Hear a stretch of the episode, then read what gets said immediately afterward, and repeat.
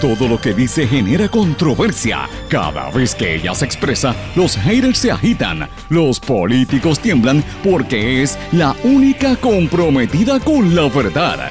Periodista, bloguera, relacionista licenciada, analista de la noticia, escritora y le dicen la provocadora en las redes sociales. Y ahora comienza en blanco y negro con Sandra Rodríguez Coto. Bienvenidos a su programa en blanco y negro con Sandra para hoy viernes 14 de febrero del 2020. Les saluda Sandra Rodríguez Coto. Feliz día de San Valentín, feliz día del amor y la amistad a todos los que lo celebran y a los que no lo celebran también. Esperemos que pasen un día muy eh, especial en el día de hoy, un día siempre emblemático para la gente que habla del amor y la amistad. Pero bueno, hoy concluimos una semana de muchísimas noticias controversiales, en su inmensa mayoría, y muchas noticias que revelan el nivel de deterioro en que está el gobierno en Puerto Rico. Hoy vamos a hablar un poco de esto. Eh, vamos a hablar eh, evidentemente del, del, fraude cibernético multimillonario que vuelve a confirmar, como digo, que el gobierno es un desastre, lo que tenemos como gobierno en Puerto Rico. Expertos afirman que el fraude es una muestra del deterioro en la administración pública. La Contraloría denunció que lleva años detectando deficiencias en el manejo de los sistemas del gobierno que nunca se corrigen. Sigue el deterioro y la, destrucción en el Departamento de Justicia. Primero dice que va a investigar un mes después de haber sabido que, que había un fraude electrónico y también ayer se corrobora lo mal que investigaron el proceso antes de hacer el referido para que se radicara un FEI al ex gobernador Ricardo Rosselló y a los otros integrantes del chat de Telegram. La pregunta es ¿por qué? Senado de Puerto Rico aprueba 5 millones de dólares para el DMO a pesar del desastre que han hecho.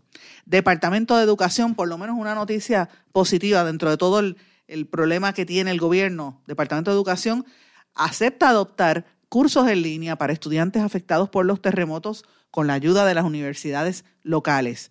Amigos, y hoy como es el día de San Valentín en el respiro, vamos a hablar del verdadero San Valentín y el significado que representa esta actividad, esta festividad en todo el mundo. Esta y otras noticias las vamos a discutir hoy en blanco y negro con Sandra, además del resumen de todas las actividades de la semana. Como siempre les digo, este programa se transmite por ocho emisoras en todo Puerto Rico y en la diáspora en los Estados Unidos también, a través de la Red Informativa de Puerto Rico y la poderosa cadena WIAC. Las emisoras son Éxitos 1530 AM en Utuado, en la región de Adjuntas, Ayuya, toda esa región donde estuvimos en el día de ayer, la pasamos maravilloso. Cumbre 1470 AM en Orocovis y toda la zona de la montaña y el centro de la isla, 106.3 FM X61, que es el 610 AM en Patillas, y el 94.3 FM, toda esa región de Salinas, Yabucoa, Maunabo. WMDD, el 1480 AM desde Fajardo y toda la zona este y noreste de Puerto Rico. En el oeste nos sintonizan a través de WYAC 930 AM en Cabo Rojo y Mayagüez y WIAC 740 en San Juan y la zona metropolitana. Este programa va a estar disponible en todas las plataformas digitales y en las páginas de las redes sociales de todas esas emisoras. También lo puede escuchar en nuestro podcast en blanco y negro con Sandra, en cualquiera de las plataformas. O puede buscarnos también, una vez esto concluya, eh, puede escuchar no solamente este programa, sino todos los que, programas que componen la red informativa a través de www.redinformativa.live. Vamos de lleno a las informaciones y a los temas de esta semana, para, concluyendo hoy en el Día del Amor y la Amistad. En blanco y negro con Sandra Rodríguez Coto. Bueno, mis amigos, hoy vamos a comenzar con una serie de temas que quiero discutir con ustedes de lo que ha pasado en esta semana aquí en Puerto Rico. Pero antes de empezar el programa y luego de los titulares que, que ya acabo de mencionarles, ustedes tengo que darle las gracias a todos ustedes por la sintonía, por el apoyo. Ustedes no tienen idea de la alegría que pasamos en el día de ayer, todo el equipo de la red informativa, el compañero Chopper, compañero Albelo, todo el grupo que estuvimos eh, conmemorando el Día Internacional, el Día Mundial de la Radio ayer en Utuado. Qué actividad más bonita que siempre que vamos a, a los pueblos la pasamos divinamente bien, pero en Utuado hay un hay una magia especial, tengo que decirlo, y de verdad fue una emoción muy grande para mí compartir con tanta gente que fue a visitarnos en toda la tarde de ayer, este, y la pasamos divinamente. La abuelita de, Adriana Díaz y de Melanie Díaz, las, las tenimesistas, estuve conversando mucho con ella, los agricultores que estuvieron visitándonos, eh, y también de verdad es una, una experiencia maravillosa el, poder estar compartiendo con una gente que, que uno sabe que está echando el país hacia adelante como Tito, allá, Tito Valentín allá en Cosao. Mira, esa es la gente que está levantando Puerto Rico. Somos nosotros. Es una, es una contradicción en uno ver cómo la gente tiene tanto ánimo, tanto deseo de, de progresar. Gente en las, en las dificultades más eh, terribles, porque eh, los que viven allá arriba en, en Mameyes, entre Utuado y, y Jayuya, pues mira, tienen una situación de abandono de las instituciones, el gobierno prácticamente los tiene por allá aislados, no les presta la atención que necesitan, pero esa gente se ha levantado por sí mismo y dicen, no, yo voy a echar hacia adelante.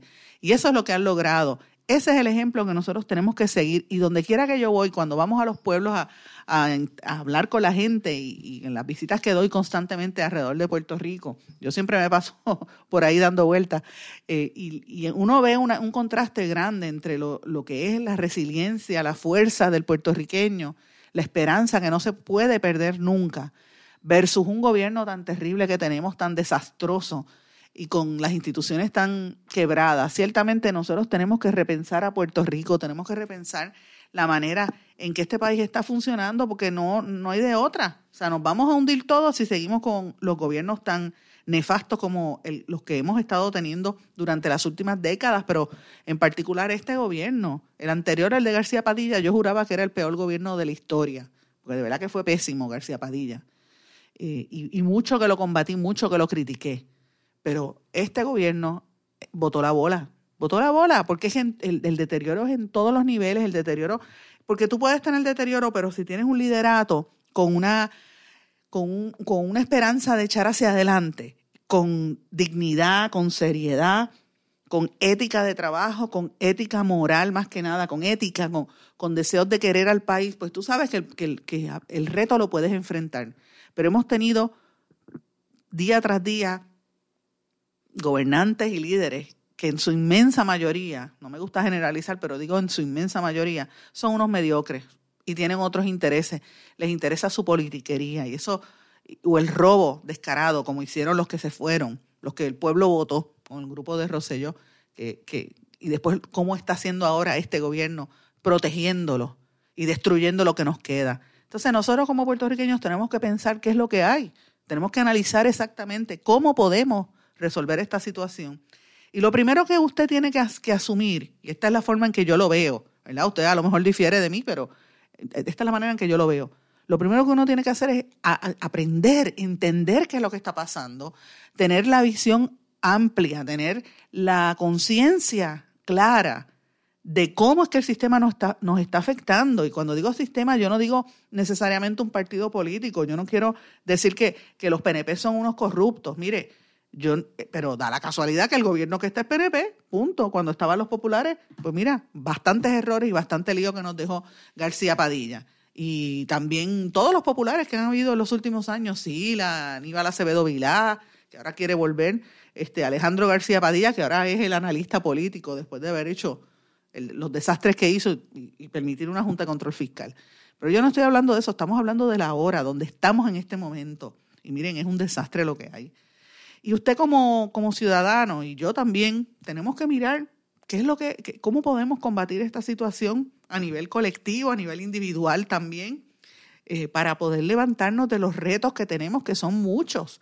La situación económica en Puerto Rico es precaria, pero aquí hay dinero, aquí, aquí hay maneras de uno salir del paso. Y una de las formas es tratar y de insistir, el pueblo que insista en que las instituciones se tienen que mejorar lo que está pasando en Puerto Rico en, estos últimos días, las últimas 24 horas, ha sido una demostración fehaciente del fracaso de las instituciones, del deterioro en que está el gobierno de Puerto Rico y más que nada de la mediocridad y la corrupción y la brutalidad de quienes están dirigiendo los destinos de nuestro pueblo. Y lo digo, no me. Lo digo con, con coraje, pero también lo digo con un profundo dolor y decepción, porque uno ver una secretaria de justicia que lo que está haciendo es un papelón tras papelón.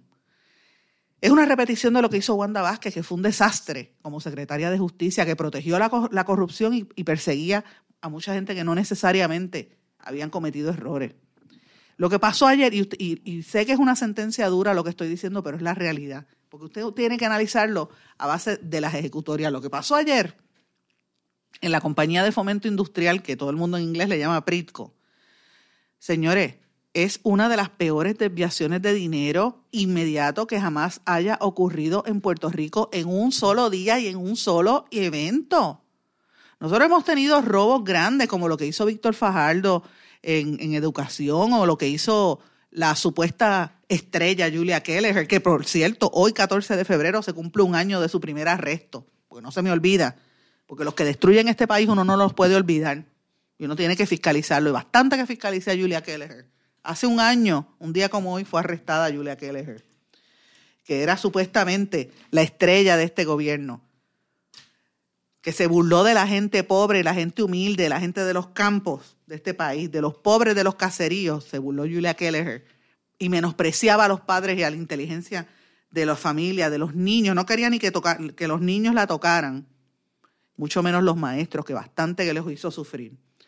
No se me olvida, es que tengo coraje porque la educación es la base del país y la destruyeron. Pero nosotros hemos tenido fraudes allí como el que dije, el de Víctor Fajardo, el de ella, el de ACES, que es reciente.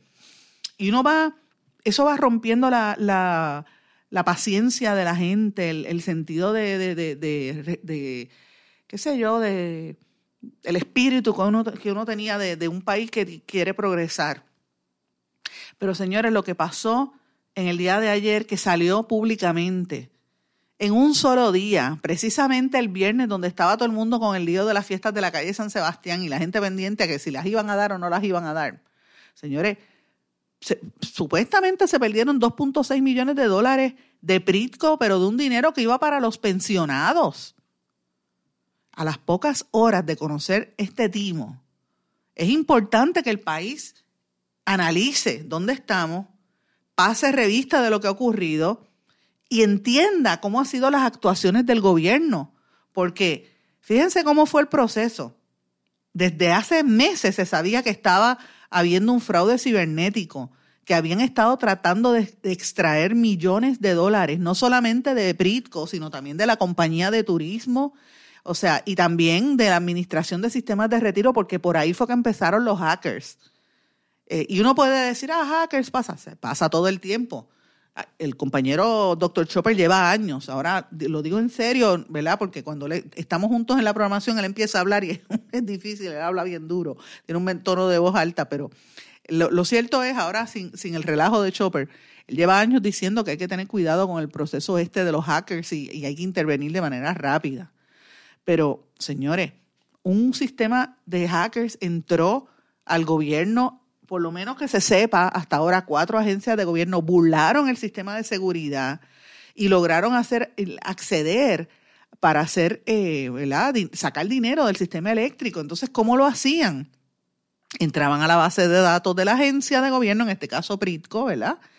Tuvieron información valiosa, estuvieron observando y una vez están ahí, roban los datos, falsifican cartas con los mismos logos y los sellos oficiales de la agencia entonces se las dirigen a, los, a, los que, a las personas que, están a cargo o que dirigen los departamentos de finanzas en turismo, en fomento, diciéndole tiene que redirigir un pago a tal lugar, pagos supuestamente de, de, empleados retirados, redirigirlos a otras cosas. O sea, es otro robo más, sobre todo al empleado público, que ya sabemos lo que nos pasó, porque aquí estamos en una deuda enorme en el gobierno de Puerto Rico que está en quiebra, y esa deuda en gran parte se le va a quitar porque la Junta de Control Fiscal y Yaresco eso es lo que quiere, quitarle el dinero a los pensionados del gobierno de Puerto Rico.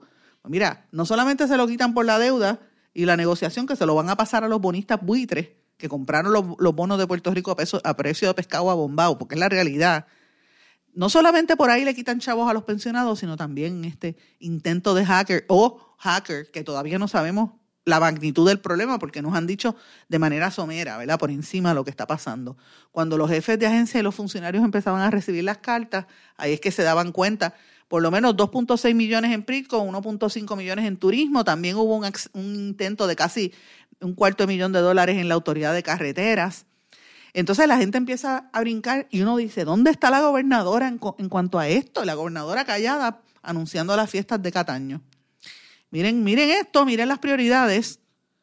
Y de momento, Secretaría de Justicia, callada, con los papelones que está haciendo la Secretaría de Justicia, pues no decía nada. Y de momento sale el FBI a decir, porque como esto es fraude cibernético, y se supone que nosotros tengamos una oficina de, ataques cibernéticos en, en, la policía y otra en justicia, que no dijeron nada, tiene que salir el FBI a decir que lograron congelar el dinero que fue transferido por Pritco y que ellos están investigando, todas las autoridades federales están investigando en el campo de cybersecurity, que es un proceso difícil. Esto lo confirmó Limari Cruz, la portavoz del FBI en Puerto Rico, que sí, que congelaron el dinero de las cuentas eh, afectadas y que se minimizó el impacto que había para el erario público. Este es el detalle que dan, no dan más nada, no dan un, un detalle ahí eh, amplio, ¿verdad? Si se sabe que de verdad hubo el fraude, se, se llegaron a robar el dinero o no, pero por lo menos el, FBI dice que se congeló, que se llegó a congelar porque cuando se hacen las, transferencias así interestatales, los que tienen los sistemas, se supone que sea el FBI. Yo me pregunto si de verdad el, gobierno de Puerto Rico no lo tiene, porque se supone que aquí hubiese una oficina de, de informática y si hubiese una División de Crímenes y Delitos Cibernéticos en la policía, que lo que hacen es mirar las páginas de Facebook. Y ya. ¿Sabe? Cuando aquí se está ocurriendo no solamente este hacking, sino también el tema de la, de la, ¿cómo se llama esto? De la trata humana de los niños, la pornografía infantil, que esto está terrible en Puerto Rico a través de las redes cibernéticas y, de, y del Internet. Y, y, no hay una fiscalización adecuada. Y eso es para que usted vea el nivel de deterioro que tiene Puerto Rico cuando todo el mundo se, se dirige en términos de la tecnología. Aquí se supone que después del huracán María se invirtieron cerca de 700 millones de dólares en Puerto Rico y las Islas Vírgenes, pero iban para acá casi 600 en mejorar las antenas de las compañías de, de teléfonos celulares, porque para eso era. Entonces yo me pregunto si parte de ese dinero no se pudo haber utilizado para que las instituciones del gobierno mejoren sus, sus mecanismos de seguridad, porque todo hoy en día es cibernético. Señores, a veces hasta por un teléfono, yo he transmitido por teléfono, porque la tecnología lo permite. Estamos en una, en una nueva forma de hacer, una nueva forma de ver el mundo. O sea, miren este programa, escuchen este programa. Es el mejor ejemplo. Lo que hicimos ayer desde Utuado, se conectó todo Puerto Rico y no es una cadena, porque nosotros no somos cadena. Bueno, WIAC sí lo es, pero nosotros pudimos lograr y lo hacemos todos los días, la transmisión de este programa por un montón de emisoras que son independientes. Todo esto es gracias a la tecnología, porque la tecnología lo permite. Pues mira, si estamos en un momento tecnológico, ¿cómo no podemos hacer el salto cualitativo y mejorar en todos los sistemas? No, porque aquí todo el mundo rápido piensa en el robo y en el desfalco y en los panas y en los amigos de los políticos y los que le pagaron las, las campañas o los que se las están pagando ahora mismo. Ese es el problema que tiene Puerto Rico que los, nuestros políticos tienen los dedos y las manos amarradas, son esclavos de los que le dan los dineros.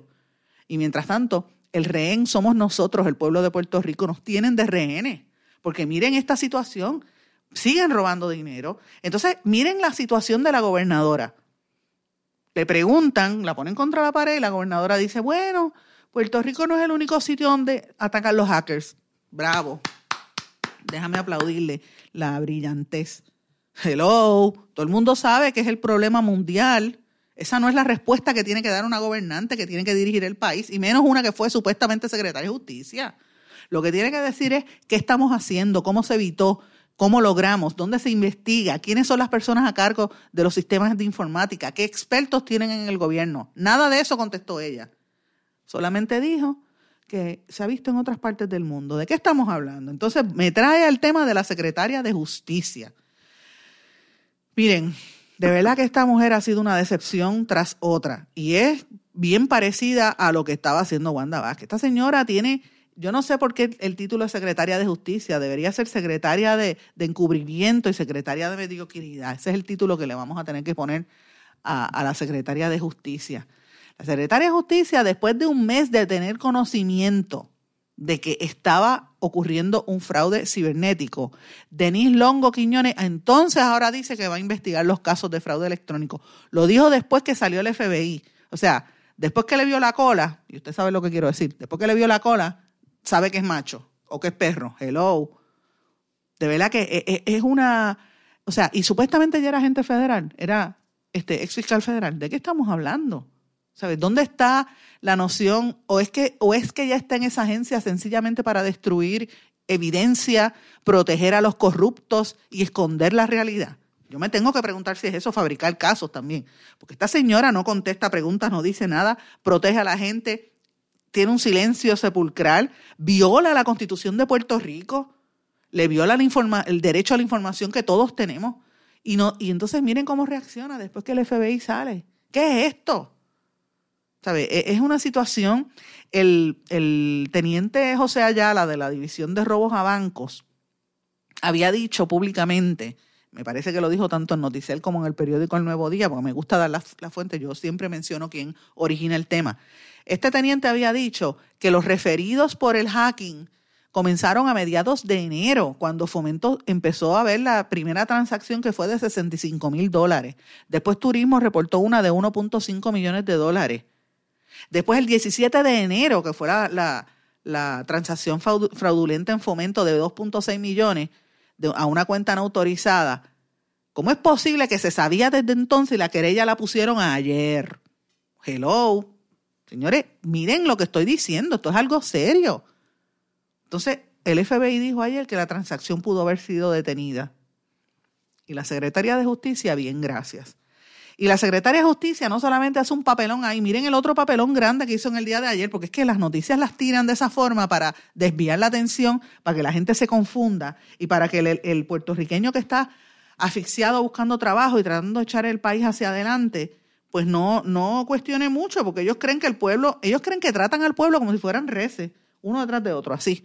Ellos pretenden trabajar así. Mire el otro que sale ayer. Lo otro que sale ayer es el tema de la designación del FEI, que hoy es el tema de mayor discusión, ha sido el tema de mayor discusión por analistas en diferentes partes. Miren, el panel del FEI eh, confirmó que se, se asignó un FEI a algunos de los integrantes del chat, ¿verdad? Eh, al ex gobernador Ricardo Rosselló, a Luis Geraldo. Sin embargo, Luis Geraldo Rivera Marín, Raúl Maldonado, Carlos Gerandi, Carlos Bermúdez, Rafael Cerame fueron excluidos. El FEI se le asignó a Rosselló, a Cristian Sobrino, Alfonso Orona, Falfo, a Ramón Rosario, ojalá que lo metan preso, a Edwin Miranda y a Elías Sánchez también. Miren esto, y usted disculpe el comentario que acabo de hacer, pero es la verdad porque ha sido uno de los, de los peores integrantes del chat, Ramón Rosario Cortés, que aquí lo tenían como el santo, lo tenían como analista en los medios de comunicación de, televisión, porque es así.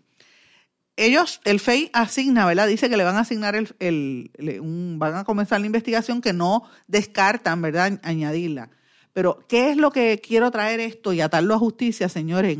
El problema de, lo de la mala investigación, de cómo se trabajó esto con los pies y cómo el mismo Departamento de Justicia se zapatea los problemas para no tener que procesar a sus amigos. El, récord de justicia, como dicen en el documento del FEI, está huérfano de prueba que involucre más allá del chat a varios de sus participantes. Tampoco hay prueba que apoye la recomendación de nombramientos de FEI sobre otros delitos que se atribuyen a los que hoy están siendo objeto. Así que los fiscales Colón y Pavón, que son los que van a estar viendo el caso en el FEI, tienen muchísimo trabajo. Son ambos fiscales muy reconocidos, fiscales con una trayectoria importante. Ahora, ¿qué es lo que van a hacer? Pues miren, el, FEI de los que, a, los que le asignaron el FEI, no sé cómo lo van a hacer, el costo que esto va a tener para el erario, que Justicia hizo una investigación con las patas y ahora toda esta gente está fuera de Puerto Rico porque Rosselló se fue para, para, para, eh, para Virginia. Este, Elías Sánchez vive como un pachá en Miami, allá también está Edwin Miranda. Eh, entonces, pues Cristian, eh, Cristian Sobrino y Ramón Rosario y Falfo, pues están trabajando aquí en algunos sitios, pero el gobierno de Puerto Rico va a tener que estar buscando allá a todas estas personas que hicieron mal su trabajo. Y me imagino que el costo para el erario va a ser mucho más alto. Amigos, tengo que irme una pausa y a nuestro regreso vamos a redondear este tema y terminamos con los anuncios y las, las noticias importantes de esta semana. Vamos a una pausa y regresamos enseguida. No se retiren, el análisis y la controversia continúa en breve, en blanco y negro, con Sandra Rodríguez Coto.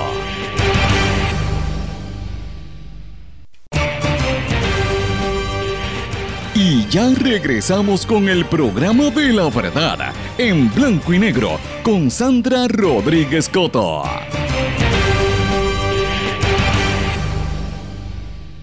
Y de regreso en blanco y negro con Sandra. Bueno, antes de irnos a la pausa, estábamos hablando de los errores y los horrores del Departamento de Justicia, de la incompetencia de la actual secretaria, de la mediocridad de la secretaria actual de Justicia, Denise Quiñones del Hongo, o y entonces de la, de la secretaria de, de la ex secretaria de Justicia y actual gobernadora Wanda Vázquez, de, de lo mal que trabajaron todos los procesos investigativos y cómo es que evidentemente están tratando de encubrir, porque es que eso es lo que uno tiene que concluir, cuando tú haces un mal trabajo como investigador, es que estás tratando de proteger a alguien y eso es lo que evidentemente vemos que está pasando no solamente con el caso de, los hackers, sino también con el caso del referido al FEI, de todos estos corruptos que estaban dirigiendo nuestro país, encabezados por el exgobernador Ricardo Rosello, el innombrable. Pues miren, el panel del FEI señaló en la resolución cuando eh, recibe el referido del chat de Telegram un montón de deficiencias en la investigación que hizo justicia. O sea, ellos van a tener que investigar a base de un trabajo Terrible. Entonces, un trabajo mal hecho. Entonces, miren esto, porque es que tenemos que ponernos en, perspectiva. Departamento de Justicia tiene los recursos y el personal para hacer la investigación.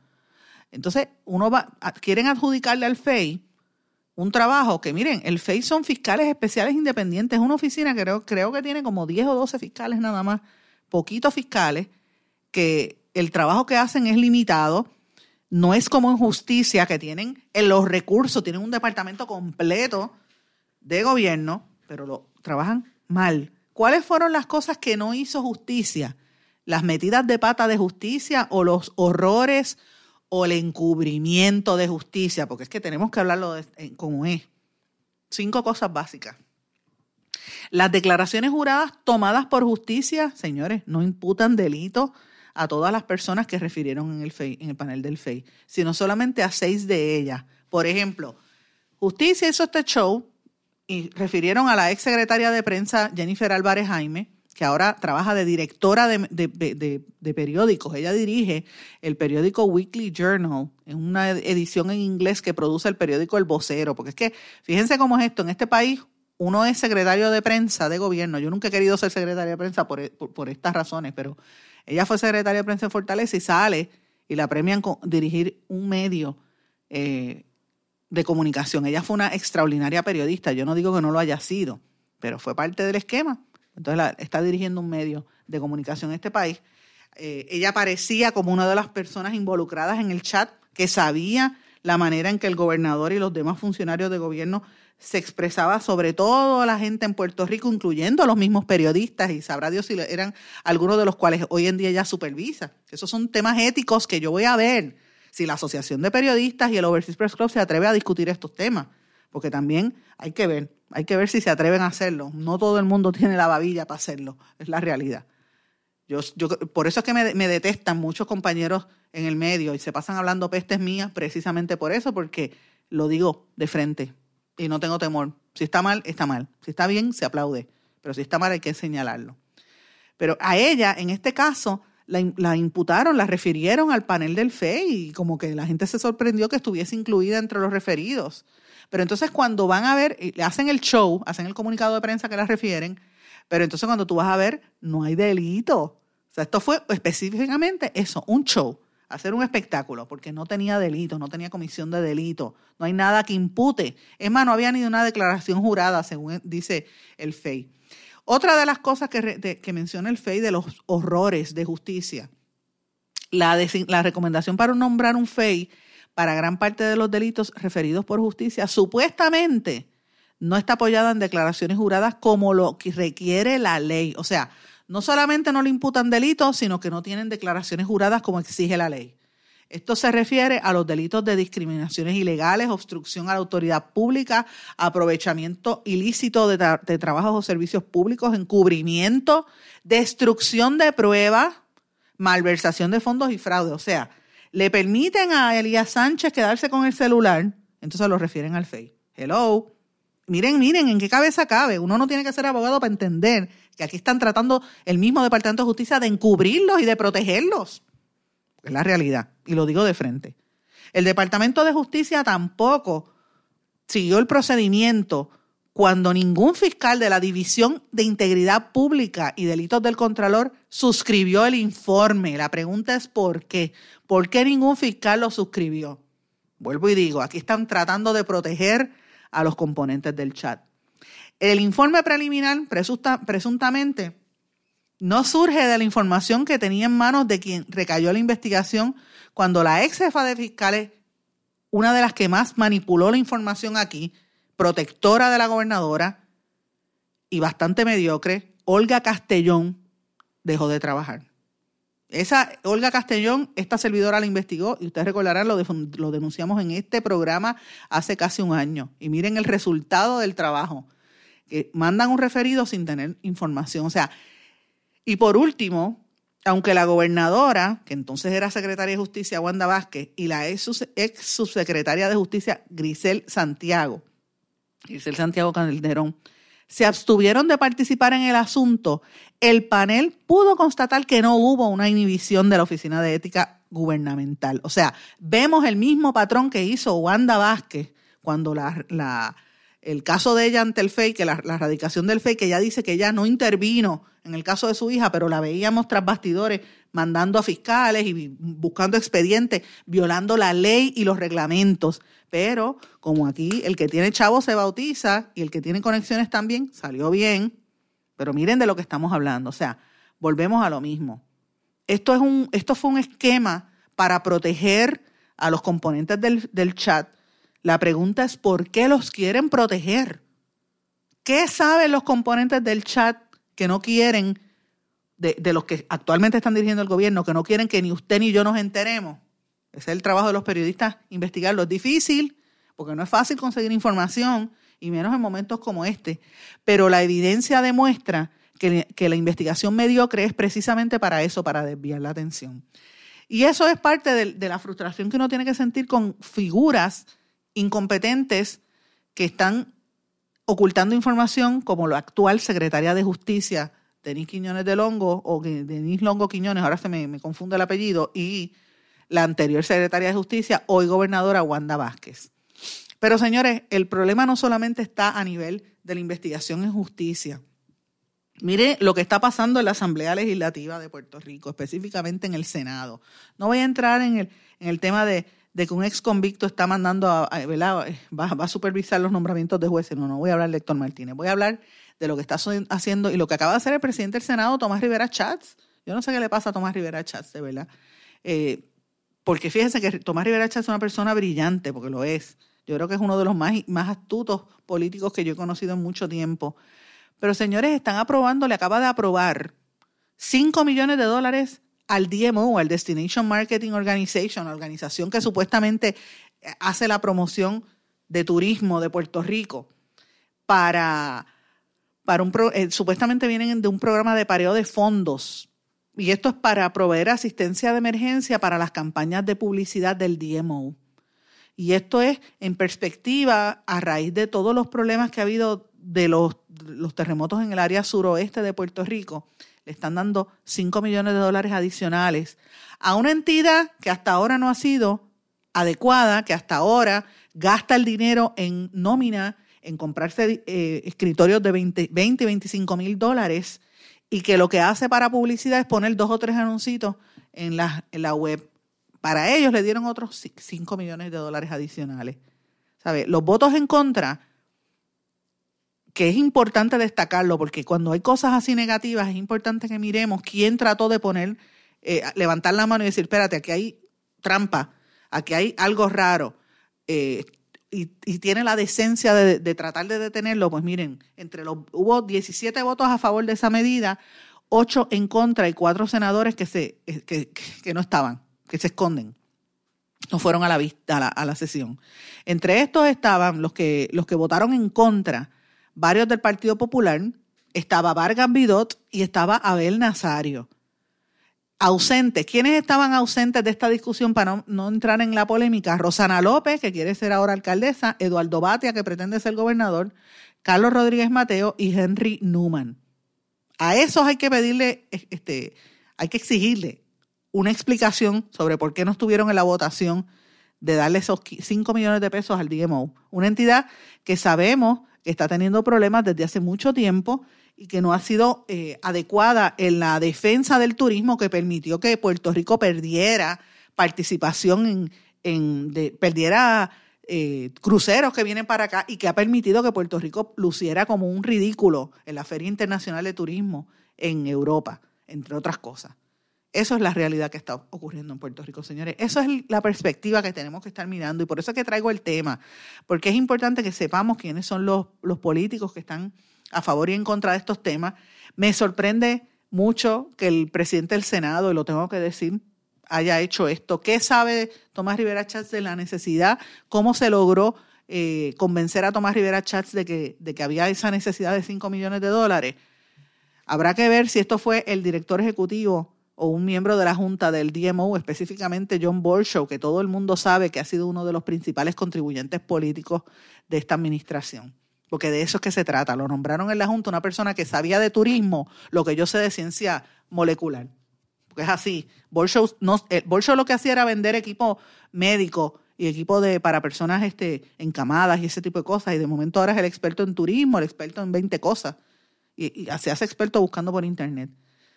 Pero como tiene dinero y ha financiado campañas políticas de varios miembros de la presente administración, pues entonces le crearon el DMO que él quiso, no el que quería la industria, porque es la realidad. La industria estaba pidiendo un DMO hace años que no es lo que está ocurriendo. Y mire la situación que hay con el turismo.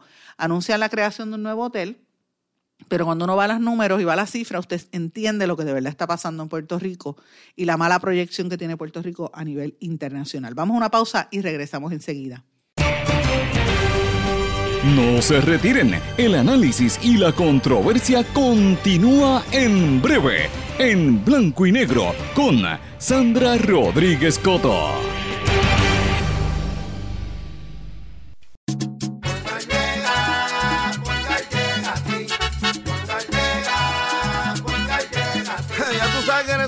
Responden, pero ahora botaron la ola, porque ya no importa en qué parte de la isla estés. Si tuviste un accidente, mi gente de Poingal le llega a tu casa o trabajo para que no te complique. Con servicio en todas partes de la isla y el mejor servicio al cliente. Por eso y mucho más, yo Piru lo digo, yo quiero Poingal. ¡Duro!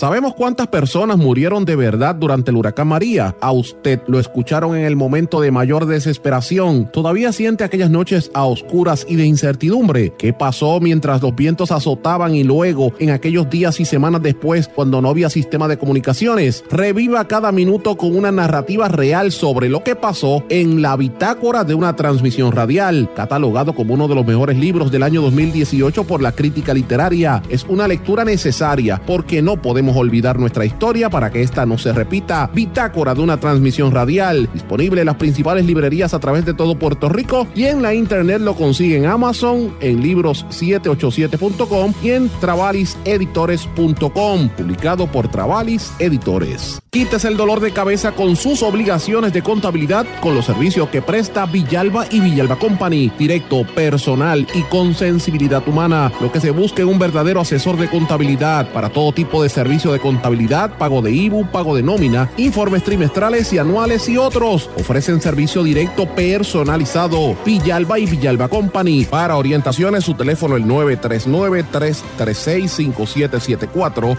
939-336-5774. El abandonar un animal es abuso y es ilegal. Si ya no puedes atender a tu perro, llévalo a un albergue o centro de control. Si lo abandonas en la calle, le estás garantizando una muerte dolorosa y segura. Evitemos tener animales sufriendo en nuestra isla. Reportar el abuso es tu responsabilidad. Así que si ves a alguien maltratando o abandonando un animal, llama inmediatamente a la policía al 787-343-2020. Comprométete. Tener una buena reputación toma esfuerzo, dedicación y tiempo. Si la reputación de su negocio, empresa o institución sin fines de lucro está siendo expuesta de forma negativa ante la opinión pública, tanto en los medios masivos como en las redes sociales, usted necesita un experto en manejo de crisis. Joy PR es una empresa especializada en este campo. Para mayor información, comuníquese con el 787-299-7303, 299-7303. Joy PR, una empresa especializada en manejo de crisis. Y ya regresamos con el programa de la verdad en blanco y negro con Sandra Rodríguez Coto. Y regresamos a esta parte final de En Blanco y Negro con Sandra. Señores, quiero mencionar brevemente una nota que, que creo que es importante, que fue el anuncio que hizo el secretario de Educación diciendo que va a adoptar unos cursos en línea para estudiantes afectados por los, por los terremotos. Eh, y esto lo va a hacer en acuerdo y en, colaboración con diferentes universidades locales. Yo creo que esto es positivo.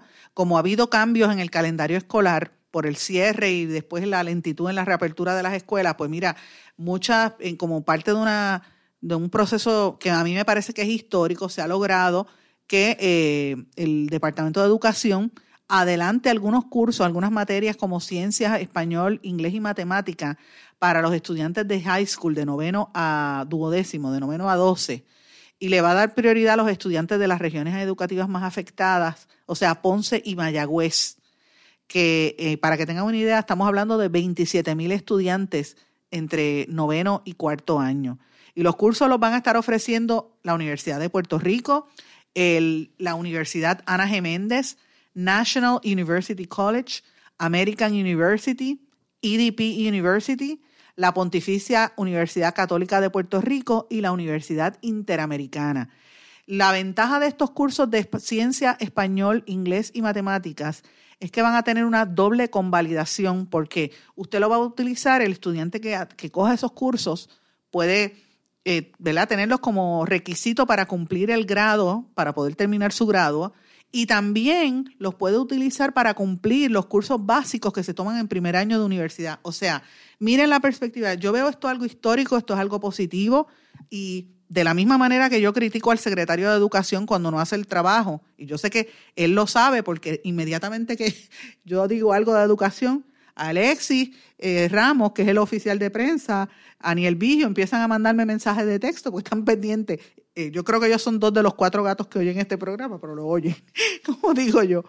Pero de la misma manera que lo critico, tengo que decir que esto es bueno porque en un momento de una emergencia, lograr que un estudiante no pierda el año, que ya estamos atrasados en el curso, ¿verdad? Pero que por lo menos tenga la posibilidad de terminarlo, uno. Y dos, lograr esto. Mire la ventaja, los estudiantes podrían técnicamente adelantar sus cursos y graduarse porque van a tener cursos ya, unos créditos adelantados si deciden entrar a la universidad, pueden tener esos cursos ya para cumplir los requisitos de, de, ¿verdad? del primer año de universidad. Así es que son diferentes opciones, hay que estar mirando bien, los padres tienen que estar atentos a lo que le van a ofrecer y a mí me parece que esta iniciativa no solamente eh, eh, sirve para responder a la emergencia, sino que también le va a dar una oportunidad grande a los estudiantes. Así que miremoslo como algo positivo. Vamos a ver cómo va sobre la marcha. La experiencia de las universidades es positiva, así que esto para mí es una noticia buena, debe ser el respiro, debe ser la noticia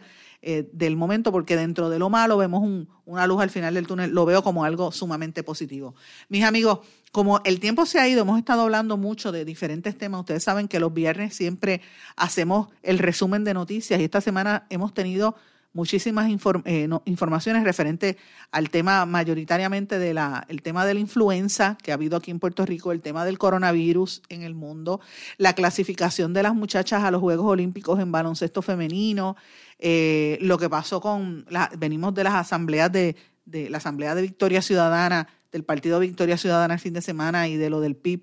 Eh, y otros temas, ¿verdad? El concierto de Ricky Martin y otra serie de cosas que ha, estado ocurriendo. Hemos dado información exclusiva, como el martes, por ejemplo, que tuvimos la noticia sobre los, los, fondos federales para proyectos militares que se están perdiendo en Puerto Rico. tuvimos miércoles de cultura, eh, con la novela, la, discusión que tuvimos con la, novela de Tatiana Pérez Rivera, entre otros temas, ¿verdad? Y hemos hablado del fraude cibernético. Muchas noticias que hemos estado cubriendo en este espacio en esta semana, pero como el tiempo se ha ido rápido, no voy a hacer el resumen, les he dado estos datos, ¿verdad? No voy a ir detalle de noticia por noticia. Hemos tenido sobre, le voy a decir más o menos, porque estoy mirando aquí, 28, mm, casi 35 noticias, eh, casi todas exclusivas esta semana. Pero ya usted sabe que las puede escuchar en nuestro podcast, está disponible en todas las redes sociales. Yo quiero hablar de otros temas importantes a nivel internacional, brevemente que quiero mencionarles, para hablar de lo que yo creo que es importante en el día de hoy, que está todo el mundo celebrando el Día de San Valentín, que para mí eso es prioridad. Pero antes de hablar de San Valentín, quiero mencionarle de cosas que están ocurriendo en Estados Unidos. Esto es serio, el presidente Donald Trump confirmó que va a desviar 3.800 millones de dólares adicionales del Pentágono, se lo está quitando el Pentágono para hacer la, muralla en la frontera con México, porque él tiene que cumplir esa promesa. El Senado desafía a Trump con una ley que le impide ir a la guerra con Irán. Esto es importante. También el fiscal eh, general de los Estados Unidos, William Barr, que hasta ahora había sido un aliado de Trump, le dice que no se va a dejar intimidar porque le están haciendo, eh, eh, tratando de hacer imposible hacer su trabajo y dijo que no se va a dejar intimidar sobre todo cuando Trump eh, lo criticó por la condena que le asignaron a Roger Stone, el ex colaborador del presidente. Y Estados Unidos también, el gobierno de los Estados Unidos acusó al gigante tecnológico chino, eh, Huawei, de robarle secretos comerciales con ayuda de Corea del Norte e Irán por los pasados años y la acusación de 16 cargos de conspiración para robar secretos comerciales y eh, violar la ley eh, de organizaciones corruptas, el RICO Act, que se está radicando contra Huawei. Así me parece interesante estos temas. Me parece también interesante que debemos estar mirando lo que ha pasado con el tema del coronavirus, que esto sigue todos los días. Ya van más de 60 mil personas infectadas, sobre todo en, en Asia en Japón, en China, toda esa área. Pero eh, este es un, como un panorama que les he querido dar de los temas que yo creo que son importantes a nivel internacional. Pero hoy todo el mundo está celebrando San Valentín. Hoy todo el mundo está pendiente al amor y la amistad. Se ha vestido de rojo en, alusión al amor. Eh, y hoy, es un día que yo no sé, para mucha gente es especial. Hoy es un día que la gente celebra. Uno no puede ir a comer a ningún restaurante porque están todos llenos. Está la situación eh, romántica, la gente se enamora, se casa, se piden eh, compromisos en días como hoy, así es que eh, quería hablarles un poquito sobre esto antes de que terminar el programa y con este va a ser nuestro respiro del día de hoy y de la semana, ¿verdad? ¿Dónde fue que surgió el tema este de San Valentín? La ciudad donde nació San Valentín es la ciudad de Terni, en el norte de Roma, en Italia. Y ellos están ahora, acaban de lanzar una convocatoria internacional para tratar de buscar una ciudad hermana que parezca ser una ciudad así romántica para que se enlacen fraternalmente. O sea, en otras palabras, el jefe de turismo de esa ciudad de Terni quiere una ciudad romántica que, eh, que sea para que ellos puedan compartir paisajes bellos y promover turísticamente y atraer gente eh, que vayan a ciudades cercanas, pero de una vez lleguen a Terni, que fue donde empezó eh, el tema este de San Valentín y lo quieren comenzar eh, precisamente hoy, día de San Valentín, eh, donde obviamente todo el mundo, ¿quién fue San Valentín? Pues fue un sacerdote, que hoy es la imagen del amor. Eh, y todos los años, pues como esto se celebra, ellos lo que están tratando es de buscar ciudades hermanas para hacer campañas de turismo a la misma vez. Así que fíjate qué interesante cómo otras partes del mundo están utilizando esa esa, esas ventajas que tienen competitivas para atraer el turismo y desarrollo económico a su zona, porque mucha gente siempre va a Terni a buscar eh, aspectos y a visitar el dónde fue que comenzó San Valentín, pero ellos a veces no tienen toda la infraestructura necesaria para recibir a los turistas o pudiesen recibir más si tuviesen ciudades hermanas donde también dirigir parte de ese tráfico de turismo. Mira qué noticia más interesante. Eh, lo que se sabe hasta ahora era que San Valentín fue un sacerdote del siglo III, que luego fue obispo en esa ciudad cuando solamente tenía 21 años. Era conocido por oficiar en secreto matrimonios que habían sido prohibidos por el emperador romano Claudio II, quien presuntamente afirmó que los hombres casados se convertían en malos soldados. Se dice que Valentín lo martirizaron en Roma el 14 de febrero del año 273 después de Cristo y que sus reliquias se, guardan ahora en la Basílica de San Valentino allí en Terni. Así es que eh, se dice que para esta fecha, para un día como hoy, van sobre 100.000 personas a la fiesta que hacen en San Valentín allí en Terni. Pero, ¿quién fue San Valentín y por qué lo convirtieron en santo? Que es parte de lo que quería traerles hoy, como les dije, y por qué el 14 el 14 de, febrero, porque ¿por qué no lo hicieron en, mayo, verdad? Pues, ¿Por qué el 14 de febrero? Pues miren, dicen que esto se coincide, según la mitología, con las fiestas lupercales, que se hacían en honor a Lupercus, el protector de los, de los pastores y los rebaños. Eh, y también se hacen en honor a la loba que amamantó a los gemelos Rómulo y Remo, que según otra leyenda fueron los fundadores de la ciudad de Roma. Esta fiesta marcaba el inicio de la, de la primavera y celebraba la fertilidad. Así que era una fiesta pagana. En el año 494 después de Cristo, el Papa Gelasio I decidió reconvertir la fiesta en una fiesta católica. Y como pasaba con otras actividades, ¿verdad? Y otras fiestas que venían de los paganos y de otras creencias, pues la incorporan en el calendario cristiano a, eh, raíz de la que después formó parte de la tradición y pasaron los siglos y se forman parte de, de la tradición. Entonces, como no había un santo con quien asociar a la conmemoración, que era pagana, que era de Lupercus y de Rómulo y Remo, pues entonces traen al mártir eh, y determinan que es el 14 de febrero la fecha. Y empezó el primer día de San Valentín, fue el 14 de febrero del año 494. Así que, eh, según la enciclopedia católica, hay varios Valentines, ¿verdad? Que posiblemente hubo tres mártires, más de uno. Primero, un médico romano que se hizo sacerdote al que el emperador Claudio el Gótico ordenó decapitar en el año 270. Segundo, el obispo de la ciudad de, lo que intermana, que hoy en día es Terni, y los restos del cuerpo de este obispo, que fue que mencioné hace un ratito, se conservan en la basílica de la ciudad y se celebra un día como hoy. Y tercero, otro obispo también llamado Valentín de Recia, que vivió en el siglo V y que fue enterrado en Maíz, cerca de Merano, en el Tirol italiano. Así que ha habido dos santos Valentines a través de la historia. Eh, y, como dije, fue el año 270 antes de Cristo que comenzó toda esta movida. En 1969, bajo el, el Papa Pablo VI y después en el Concilio Vaticano II, eliminaron eh, parte de las festividades de San Valentín y pasó a ser una fecha con santo, pero sin, sin celebración para eliminar la actividad. Pero ya es tarde porque ya el siglo XX se convirtió en un negocio y de ser una celebración de un santo se convirtió en un negocio económico donde la gente pues hace toda esta revolución industrial que permitió la, las, regalar tarjetas y las felicitaciones y los regalos y se convirtió en la fiesta que es hoy. Hoy en día, para que tengan una idea, en Estados Unidos se gastan en tarjetas y otros detallitos como globitos y cosas así, chocolate, 18.900 millones de dólares que se gastan anualmente en la fiesta de San Valentín. Así es que para que usted vea cómo, cómo la fiesta del amor y la amistad comenzó siendo una festividad de la fertilidad en la antigua Roma, después una actividad para conmemorar un mártir y acabó transformándose en el negocio que es hoy en día. Mire, es una actividad donde lo que hacen es eh, conmemorar el amor y lo hacen vendiendo flores. La realidad es que uno celebra San Valentín como uno lo desea eh, y yo insto a que todo el mundo lo celebre, que celebre, que, que celebre el amor, que celebre la amistad, que es lo importante en momentos como vivimos y disfrute este fin de semana. Para muchos va a ser un fin de semana largo, así que disfrútelo en compañía de sus seres queridos, salga, disfrute, llévele unas flores, si no tiene el dinero, hágale una tarjeta usted con un papel, porque hay gente que no tiene dinero, hágalo con, un papel. Y más que nada, comparta, que es lo importante. Comparten en familia y compartan amistad.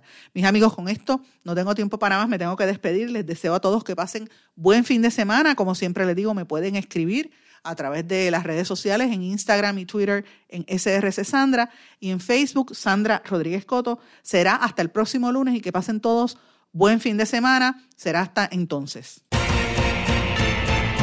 ¿Se quedó con ganas de más? Busque a Sandra Rodríguez Coto en las redes sociales o acceda a en blanco y negro.blogspot.com porque a la hora de decir la verdad solo hay una persona en la cual se puede confiar. Sandra Rodríguez Coto en blanco y negro.